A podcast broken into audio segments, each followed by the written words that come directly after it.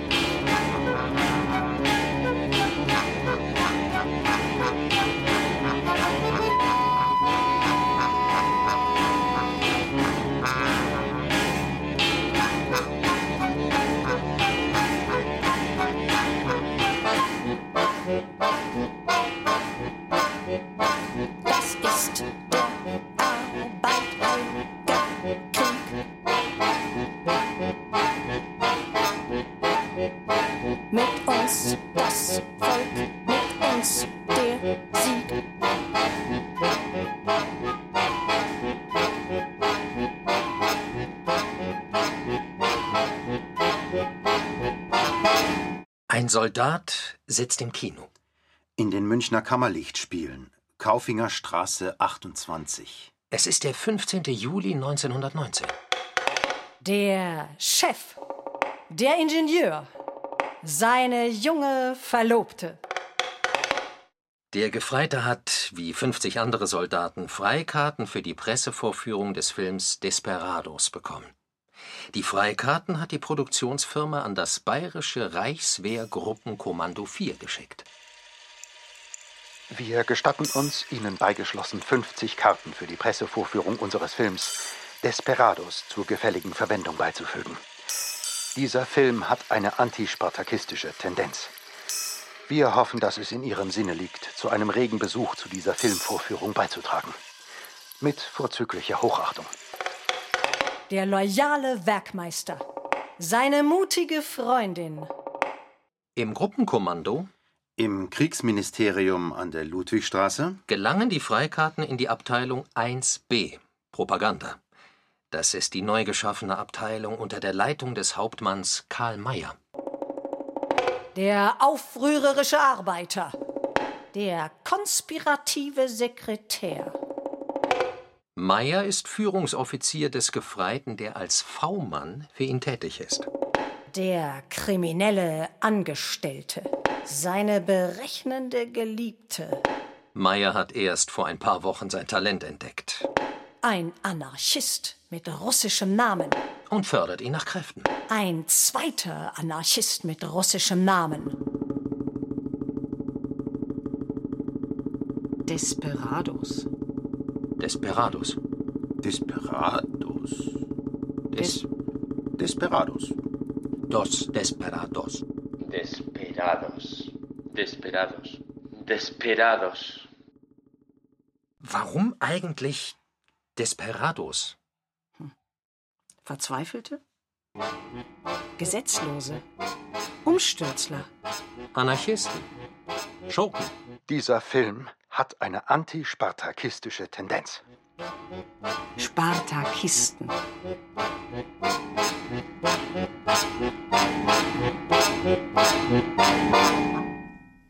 Desperados ist ein Auftragsfilm.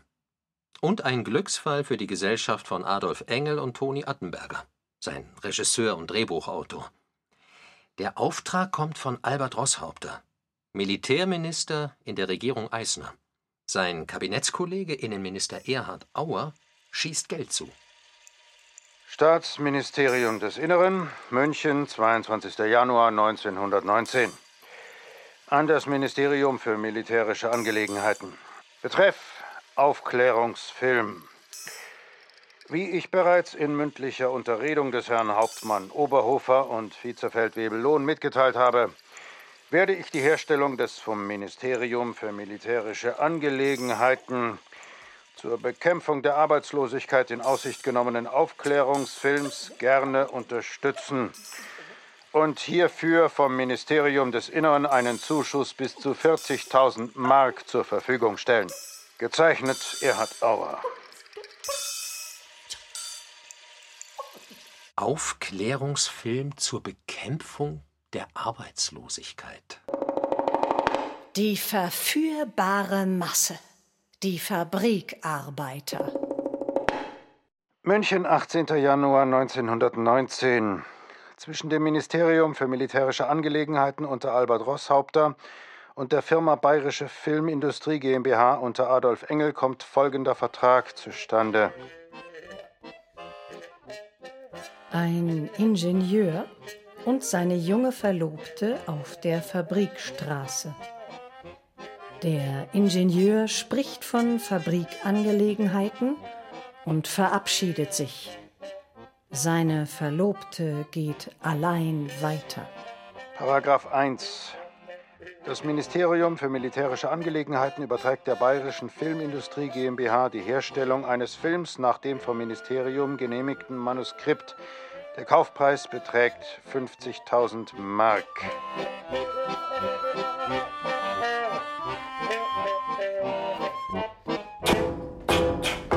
Ein Arbeiter belästigt auf der Fabrikstraße die junge Verlobte des Ingenieurs. Unanständig, aufdringlich, widerlich. Ein Aufrührer.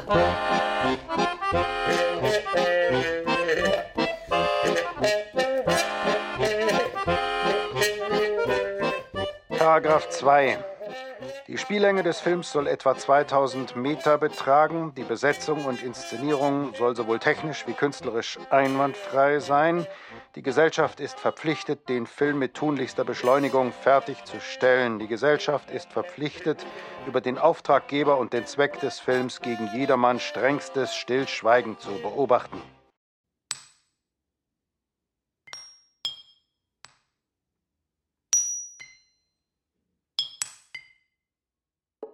Winter. Draußen. Ein Mann in einer dunklen Jacke steht zwischen einem anderen Mann mit Schiebermütze, der lässig an einem Pfahl lehnt, und einer verängstigt wirkenden jungen Frau mit Hut, Fellkragen und Muff. Der Mann in der Mitte hält die beiden anderen am Unterarm. Die Frau hält er zart und wie beschützend, den Mann mit hartem, autoritärem Griff. Der lässig lehnende Mann wirft einen herausfordernden Blick auf die junge Frau. Für das Ministerium gezeichnet Rosshaupter, für die Bayerische Filmindustrie GmbH gezeichnet A. Engel. Ein Werkmeister stellt sich schützend vor die junge Frau und vertreibt den aufrührerischen Arbeiter. Der loyale Werkmeister verteidigt die weibliche Ehre mutig und unerschrocken. Der aufrührerische Arbeiter entfernt sich grollend. Am 17. Februar 1919 kommen Leute von der Filmfirma in die Artilleriewerkstätten an der Dachauer Straße. Da stehen nämlich nicht nur Kasernen, sondern auch Fabriken für die Herstellung von Waffen.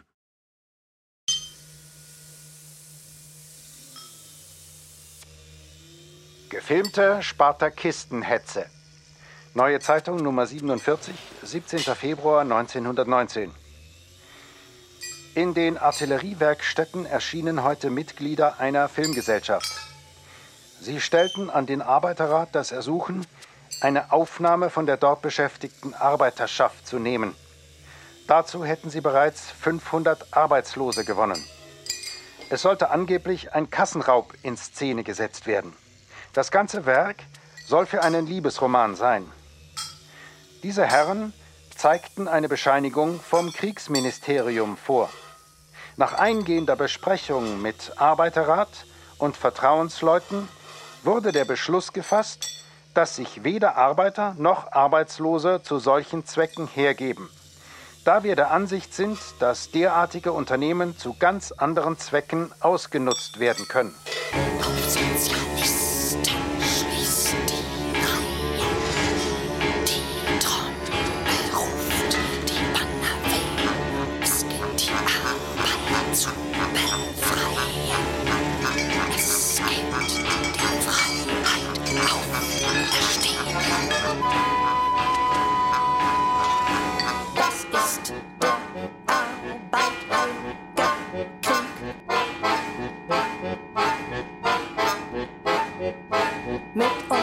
das Volk, mit uns der Sieg. Die Munitionsarbeiter haben den Kern des Münchner Januarstreiks von 1918 gebildet. Für das Ende des Krieges und für die Demokratisierung Deutschlands. Der Film wird natürlich trotzdem gedreht. Ein Flur in einem Bürotrakt. Besprechung in der Fabrik. Vor einer Tür mit der Aufschrift Vorstand steht mit leerem Blick ein schnauzbärtiger Mann in knapp sitzendem Anzug. Der Ingenieur, der Chef, sein Sekretär, ein weiterer Angestellter. Ein paar Meter weiter hinten steht ein anderer Mann auf einem Treppenabsatz und beobachtet ihn verstohlen. Der Angestellte hat Firmengelder veruntreut. Nur der Sekretär weiß das. Werden Sie mir auf die Schliche kommen? Ein Krimineller und ein Konspirateur. Der Erste Weltkrieg war der erste industrialisierte Krieg. Zum ersten Mal gab es Flugzeuge, Panzer, U-Boote, Flammenwerfer und Giftgas. Technik wurde immer wichtiger. Und immer tödlicher. Woher kommen eigentlich die Dokumente? Im Hauptstaatsarchiv an der Münchner Ludwigstraße liegen die Standbilder des Films. Auf der Rückseite steht Desperados 1919. Mehr nicht. Im Bestand des Innenministeriums sind die Briefe von Auer und Rosshaupter und das Filmtreatment. Im Archiv der Münchner Filmhochschule die Filmzeitschriften. Im Kriegsarchiv in der Schwere Reiterstraße noch weitere Unterlagen. Und im Filmarchiv in Berlin.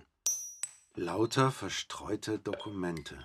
Aber Der Film ist verschollen. weg. Keiner weiß etwas. Den Film? Gibt es nicht mehr. Wann wird der Vertrag mit der Filmfirma eigentlich geschlossen? Am 18. Januar 1919. Drei Tage davor sind Rosa Luxemburg und Karl Liebknecht in Berlin ermordet worden. Die prominenten Führer der gerade gegründeten KPD. Ermordet durch Angehörige des deutschen Heers. Offenbar mit Billigung des Berliner Militärministers Noske. Der Sündenfall der Revolution. Sündenfall der Revolution. Der Angestellte hat Firmengelder veruntreut. Nur der Sekretär weiß das.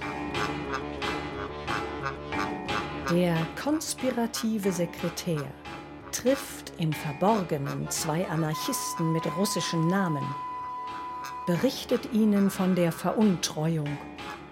Die drei beschließen, den kriminellen Angestellten zu erpressen.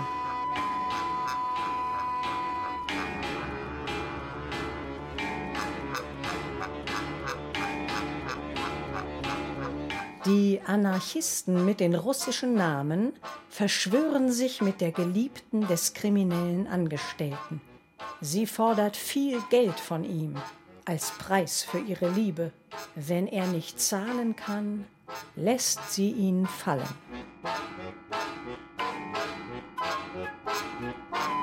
Ein Wohnzimmer.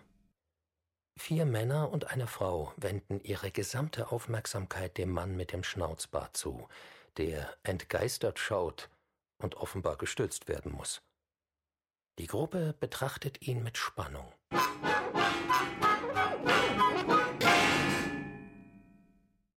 Sündenfall der Revolution. Der eigentliche Sündenfall ist schon früher passiert. Und zwar, als die sozialdemokratisch geführte Regierung in Berlin einen Geheimpakt mit der obersten Heeresleitung schloss, um mit Gewalt gegen Linke und Räte vorgehen zu können. Gegen die treibenden Kräfte der Novemberrevolution.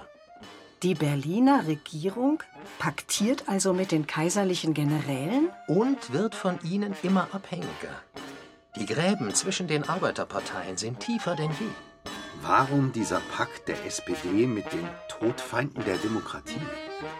Angst. Obsessive Angst vor dem Bolschewismus.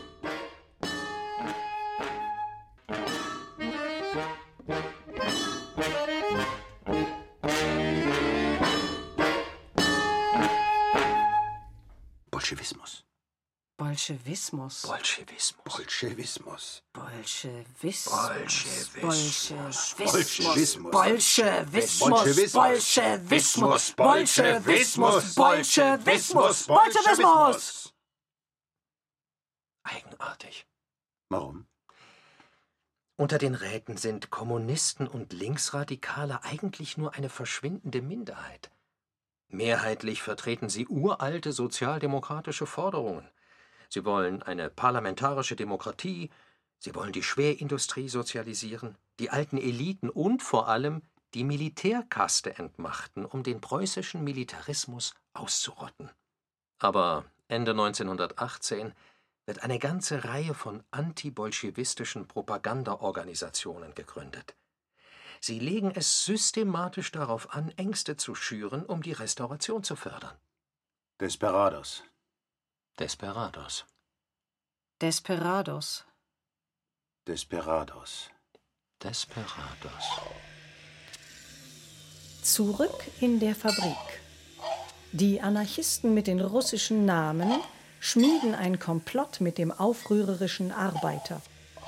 Der aufrührerische Arbeiter geht zur Betriebsversammlung, um die Arbeiter zum Streik aufzuhetzen. Ohne Erfolg. Seit dem 11. November 1918 schweigen die Waffen. Der Krieg ist aus. Am 7. November hat Kurt Eisner die Monarchie gestürzt und den Freistaat Bayern ausgerufen. Der König ist bei Nacht und Nebel geflohen. Die Anarchisten mit den russischen Namen und der aufrührerische Arbeiter beschließen, die Leute mit Geld zu gewinnen. Eisner ist einer der Führer der unabhängigen Sozialdemokraten, die sich von der SPD abgespalten haben. Sie wollen die Betriebskasse rauben. Sie wollten deren Kriegspolitik nicht länger mittragen. Dann gibt es keinen Lohn für die Arbeiter.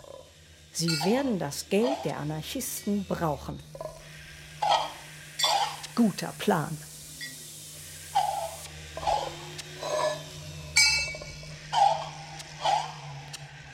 Guter Plan. Desperados. Anarchisten. Desperados. Spartakisten. Ein Soldat sitzt im Kino. Desperados. Desperados. Desperados. Desperados. Angst, Angst. Geld, Geld. Kriegspolitik. Arbeiter. Spartakisten. Ein Soldat, Ein Soldat sitzt im Kino. Spartakisten. Desperados. Desperados. Ein Soldat sitzt im Kino. Arbeiter. Geld. Kriegspolitik gestürzt. Angst. Desperados. Guter Plan. Desperados. Bolschewismus. Bolschewismus. Desperados. Die Monarchie gestürzt. Politik. Bolschewismus. Angst. Bolschewismus. Bolschewismus. Bolschewismus. Bolschewismus. Bolschewismus. Bolschewismus. Bolschewismus. Bolschewismus. Bolschewismus. Bolschewismus.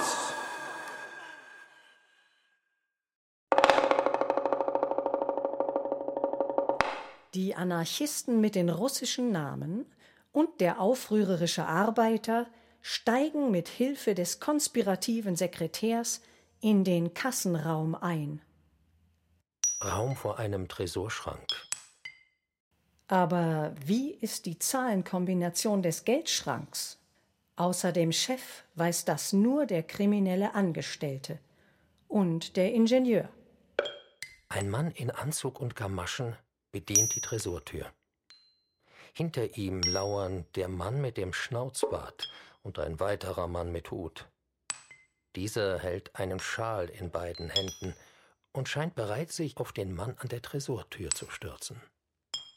Der kriminelle Angestellte in seiner Not wird von seiner berechnenden Geliebten gezwungen, den Schrank zu öffnen. Der Ingenieur wird entführt.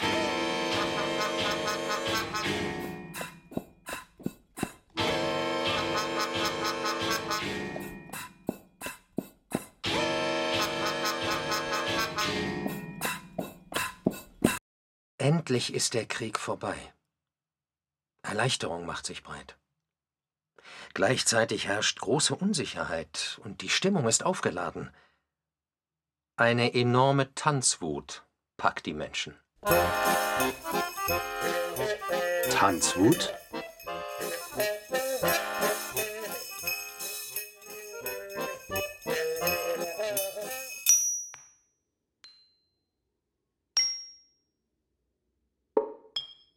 Winter. Draußen.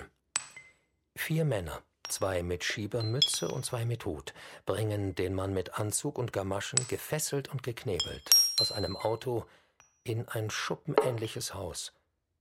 Der Gefesselte sträubt sich. Tanzwut? Tanzwut? Walzer, Polka, Foxtrot, One Step, Two Step, Ragtime.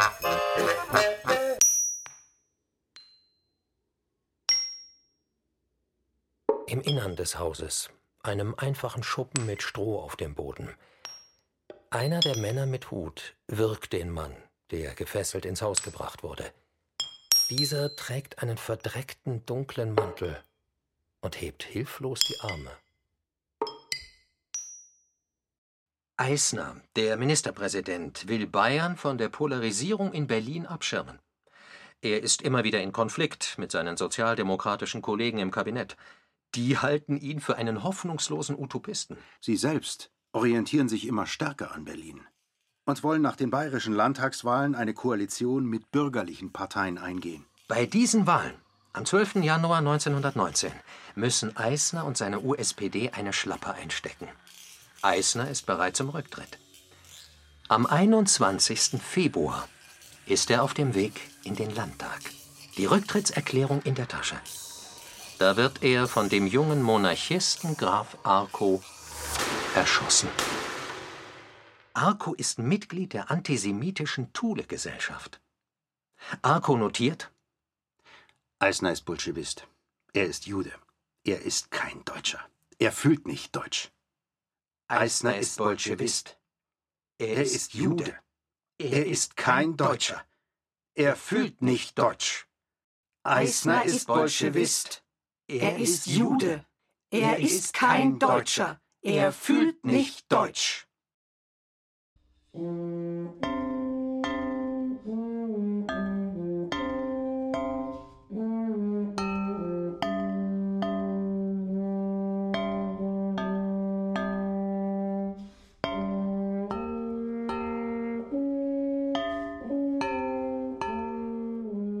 Eisners Beisetzung wird zur größten Demonstration, die München bis heute gesehen hat. Hunderttausende sind auf der Straße. Viele ahnen wohl, dass mit Eisner auch die Revolution zu Grabe getragen wird. Luxemburg, Liebknecht und jetzt Eisner. Die Revolution ist friedlich gewesen.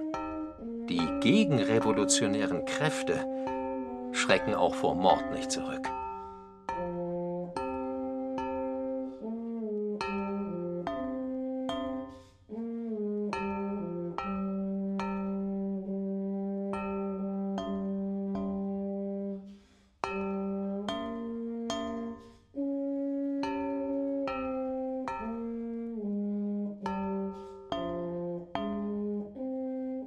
Das Geld ist weg. Die Firma kann keinen Lohn auszahlen. Die Arbeiter werden unruhig. Wovon sollen ihre Familien leben? Und wer hat die Kasse geraubt? Der konspirative Sekretär lenkt den Verdacht auf den verschwundenen Ingenieur. Die Revolution droht zu versanden. Um sie zu retten, wird im April 1919 die Bayerische Räterepublik ausgerufen. Ihre Proklamation ist ein verzweifelter Akt. Und eigentlich gegen jede politische Vernunft, denn inzwischen sind die Machtverhältnisse im Deutschen Reich zementiert. Der loyale Werkmeister tritt wieder auf den Plan, zusammen mit seiner mutigen Freundin. Sie entdecken den Raub, glauben aber an die Unschuld des Ingenieurs, genau wie dessen junge Verlobte. Lichtbildbühne Nummer 5, 1. Februar 1919.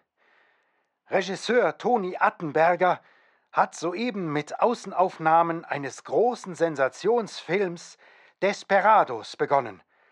Dieser Film, der mit einem ungeheuren Aufwand an Menschen und Hilfsmitteln hergestellt wird, dürfte der große Zeitfilm des Jahres 1919 werden. Der Film wird sehr schnell produziert. Bayerische Filmindustrie, der Film Nummer 9, 1. März 1919. Die noch junge Firma, die erst kürzlich einen neuen Inhaber bekommen hat, hat den großen Film Desperados fertiggestellt, der jederzeit vorführungsbereit ist. 1. März? Der Film kommt doch erst viel später in die Kinos. Eisner ist eben erst beerdigt worden.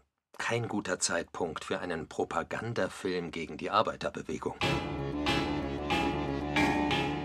Starke Unruhe unter den Arbeitern. Mehr und mehr folgen sie den Anarchisten mit den russischen Namen. Eine Menschenmenge auf dem Fabrikgelände. Vor und hinter einem schmiedeeisernen Fabriktor drängen sich Arbeiter. Drei der Männer mit Hüten und Schiebermützen, die zuvor den Gefesselten ins Haus gebracht haben, dirigieren mit großen Gesten offenbar das Geschehen. Streik! Streik! Streik! Streik! Streik!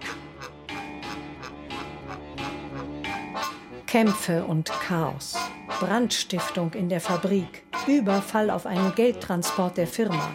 Die Arbeiter vertrinken ihre Habe. Frauen und Kinder hungern. Not und Elend. Die Anarchisten mit den russischen Namen und ihr Gefolge schwelgen in neuem Reichtum.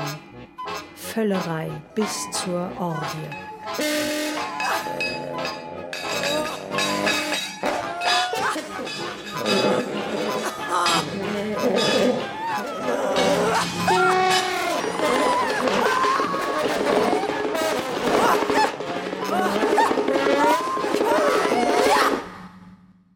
Erst im Juli wird der Film uraufgeführt. Die politische Situation hat sich inzwischen total geändert. In München herrscht der weiße Terror. Reichswehr und Freikorpstruppen sind in die Stadt einmarschiert. Eine Strafaktion, um ein für allemal ein Exempel zu statuieren. Hunderte von Räteanhängern werden willkürlich erschossen und Tausende inhaftiert. Und zahllose Unbeteiligte auch. Eugen Levinet, Kopf der Zweiten Räterepublik, wird hingerichtet. Wegen Hochverrat. Sein Schlusswort vor dem Standgericht? Wir Kommunisten sind alle Tote auf Urlaub. Tote auf Urlaub. Tote auf Urlaub. Tote auf Urlaub. Tote auf Urlaub. Tote auf Urlaub. Der loyale Werkmeister schleicht sich bei den Anarchisten ein, gewinnt ihr Vertrauen, wird zum Schein einer der ihren und erfährt, wo der Ingenieur gefangen gehalten wird. Die Gruppe von Männern mit Hüten und Schiebermützen sowie die dazugehörige Frau stehen in winterlicher Landschaft neben einem schuppenähnlichen Haus. Ihnen zu Füßen im Schnee liegt ein Mann. Sein Hut, der am Boden liegt, lässt den Schluss zu, dass es sich um eines der Gruppenmitglieder handelt. Bestürzung spiegelt sich in den Gesichtern der Betrachter. Der Film im Dienste der Aufklärung. Lichtbildbühne Nummer 6. Man bezeichnet die Presse als die siebente Großmacht. Mit gutem Recht. Was sie im Dienste der Aufklärung geleistet hat, darüber zu schreiben, hieße Eulen nach Athen tragen. Ein Toter im Schnee. Es gibt aber noch eine andere Großmacht, die sich immer mehr neben der Presse zu einem Organ der öffentlichen Meinung entwickelt. Das ist die Kinematographie. Ein Toter im Schnee. Schon während des Krieges hat sie dem Vaterlande nicht nur durch bildnerische Berichterstattung aus dem Felde, sondern auch durch Propaganda vaterländischer Ideen außerordentliche Dienste erwiesen. Ein Toter im Schnee. Damit aber ist die Aufgabe der Kinematographie als Aufklärungsorgan bei weitem nicht erschöpft. Vielmehr gilt es, die großen Zeitfragen, von deren Lösung die Zukunft unseres Volkes abhängt, im Bilde darzustellen und das Verständnis dafür in allen Volksschichten zu wecken. Ein Toter im Schnee. Moment, der junge Mann da, das ist doch der, der am Anfang den mit der Schiebermütze so fest am Arm packt. Das ist doch einer von den Guten. Aber jetzt steht er bei den Verschwörern, oder nicht? Dann ist das also der Moment, wo er sich bei denen eingeschlichen hat. Und wer liegt da auf dem Boden? Der Hut da im Schnee, der ist doch von einem der Anarchisten. Der loyale Werkmeister schleicht sich bei den Anarchisten ein, gewinnt ihr Vertrauen, wird zum Schein einer der ihren und erfährt, wo der Ingenieur gefangen gehalten wird. Sommer 1919. Jetzt ist der Weg frei für Desperados. Er passt zum repressiven Klima der Militärdiktatur wie die Faust aufs Auge. Raub, Not und Hungertod bei den Arbeitern. Überfälle und Straßenkämpfe. Der Firmenchef ist verzweifelt und will sich umbringen. Der loyale Werkmeister rettet ihn in letzter Sekunde.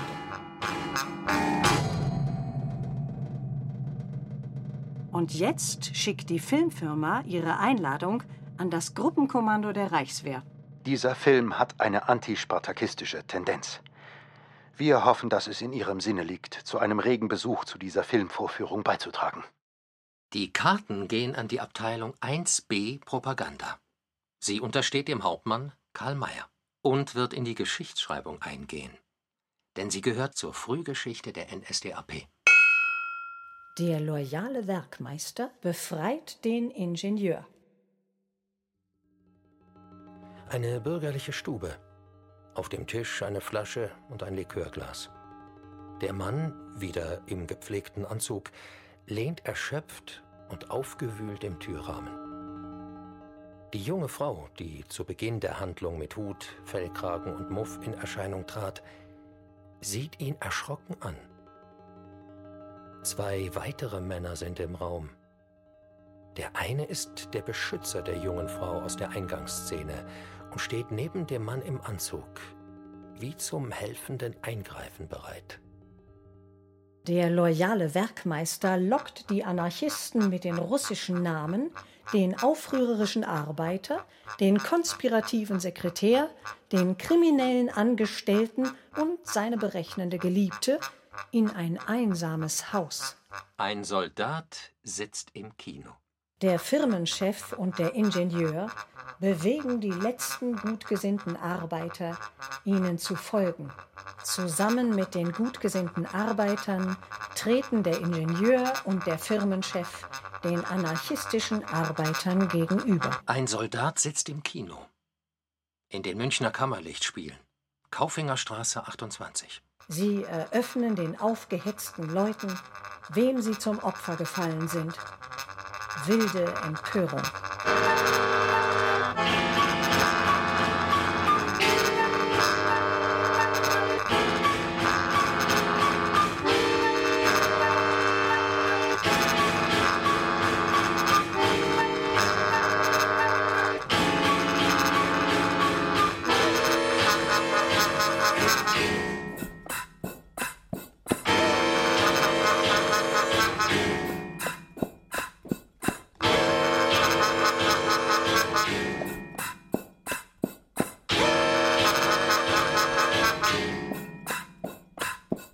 Soldat sitzt im Kino. Es ist der 15. Juli 1919. Abteilung 1b Propaganda. Karl Mayer ist Führungsoffizier und Förderer des Gefreiten Adolf Hitler. Der ist als Spitzel für die Reichswehr tätig und wird als Redner ausgebildet.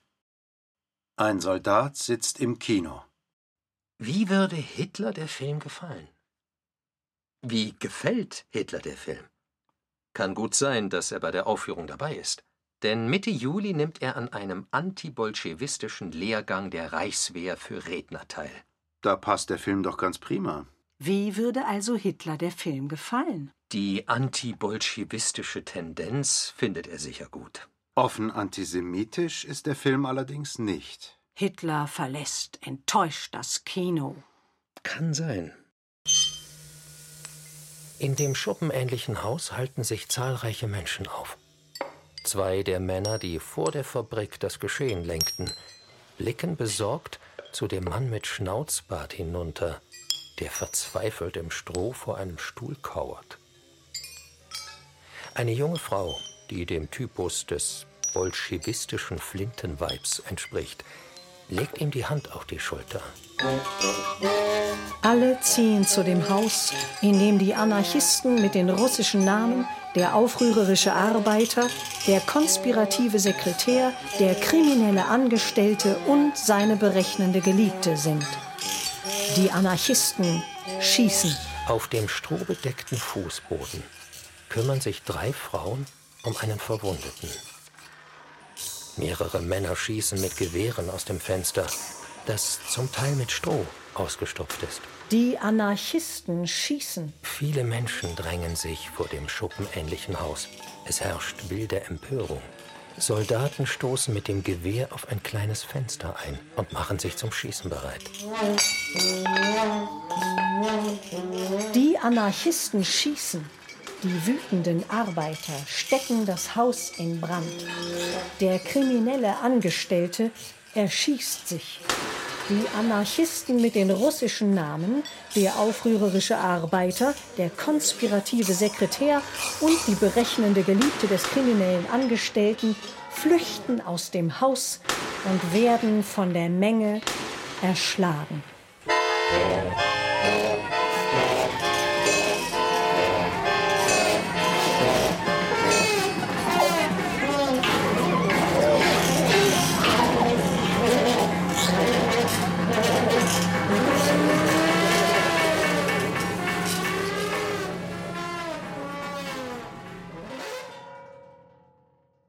In den Propagandakursen der Militärs startet Hitlers Karriere als völkischer Agitator.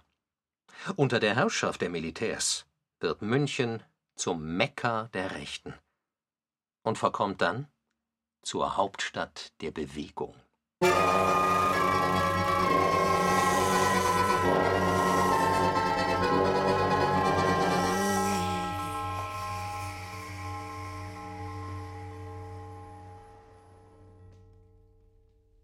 Die Verbrecher sind tot, aber es herrscht größtes Elend.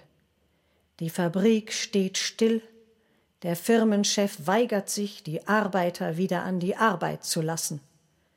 Die Arbeiter leiden Not, ihre Kinder sterben vor Hunger.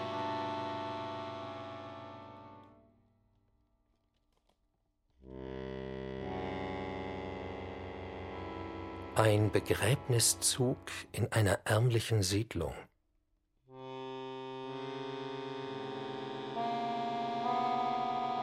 Zwei Kinder werden zu Grabe getragen. Zwei Männer haben winzige Särge in den Armen.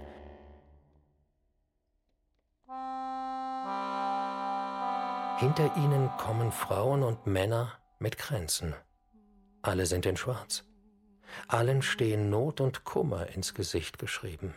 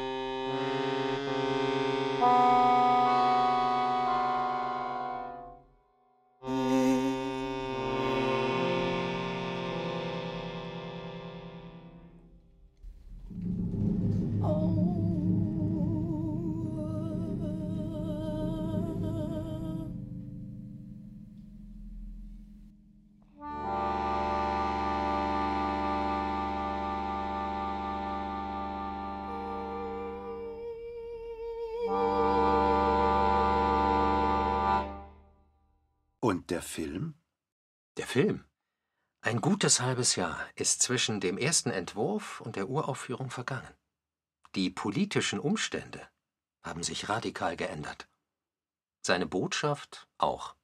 Peimanns Filmliste Nummer 189, 1919, Seite 297. Soziales Sensationsdrama mit Else Bodenheim und August Weigert.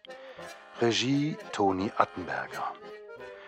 Norberg, der Teilhaber eines Industriewerkes, defraudierte um den Luxus seiner Geliebten, der russischen Studentin und Mitglied einer anarchistischen Verbrecherbande befriedigen zu können, Gelder aus der ihm anvertrauten Kasse. Als eine Skontrierung bevorstand, half er den Verbrechern die Kassa berauben und den schuldlosen Teilhaber Kormann zu entführen.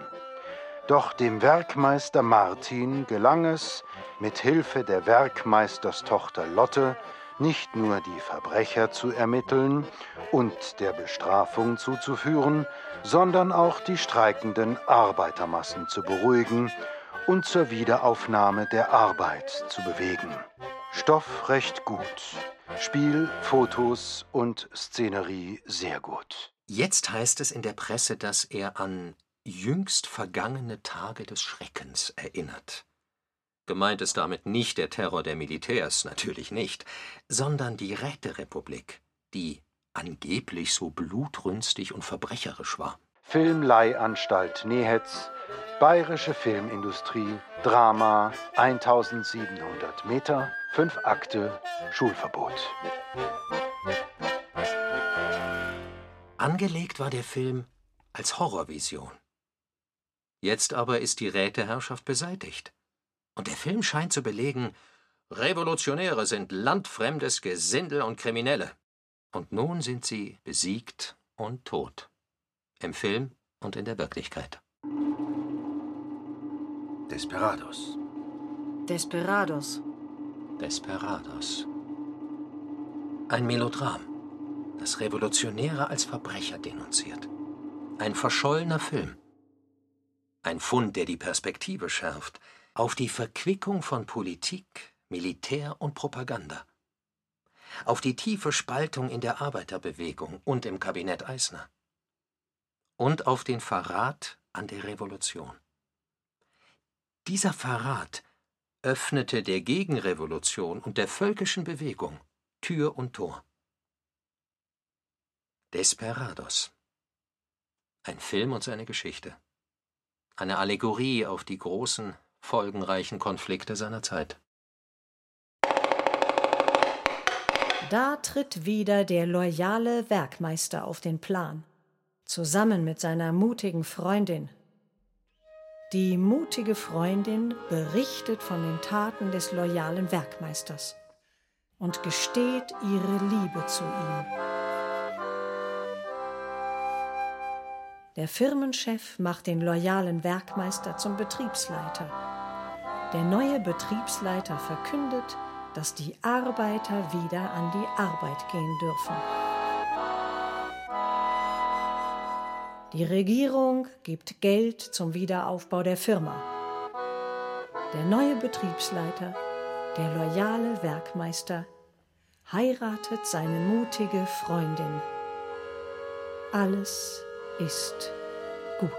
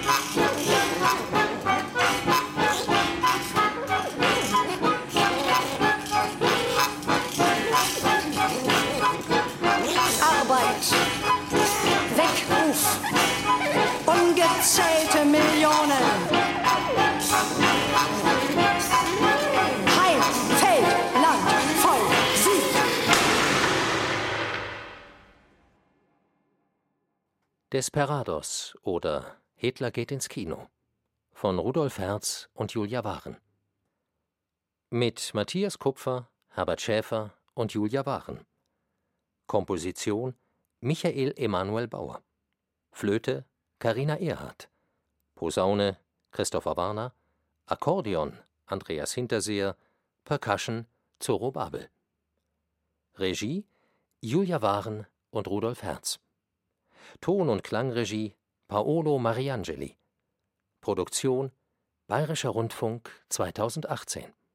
Dramaturgie und Redaktion Katharina Agathos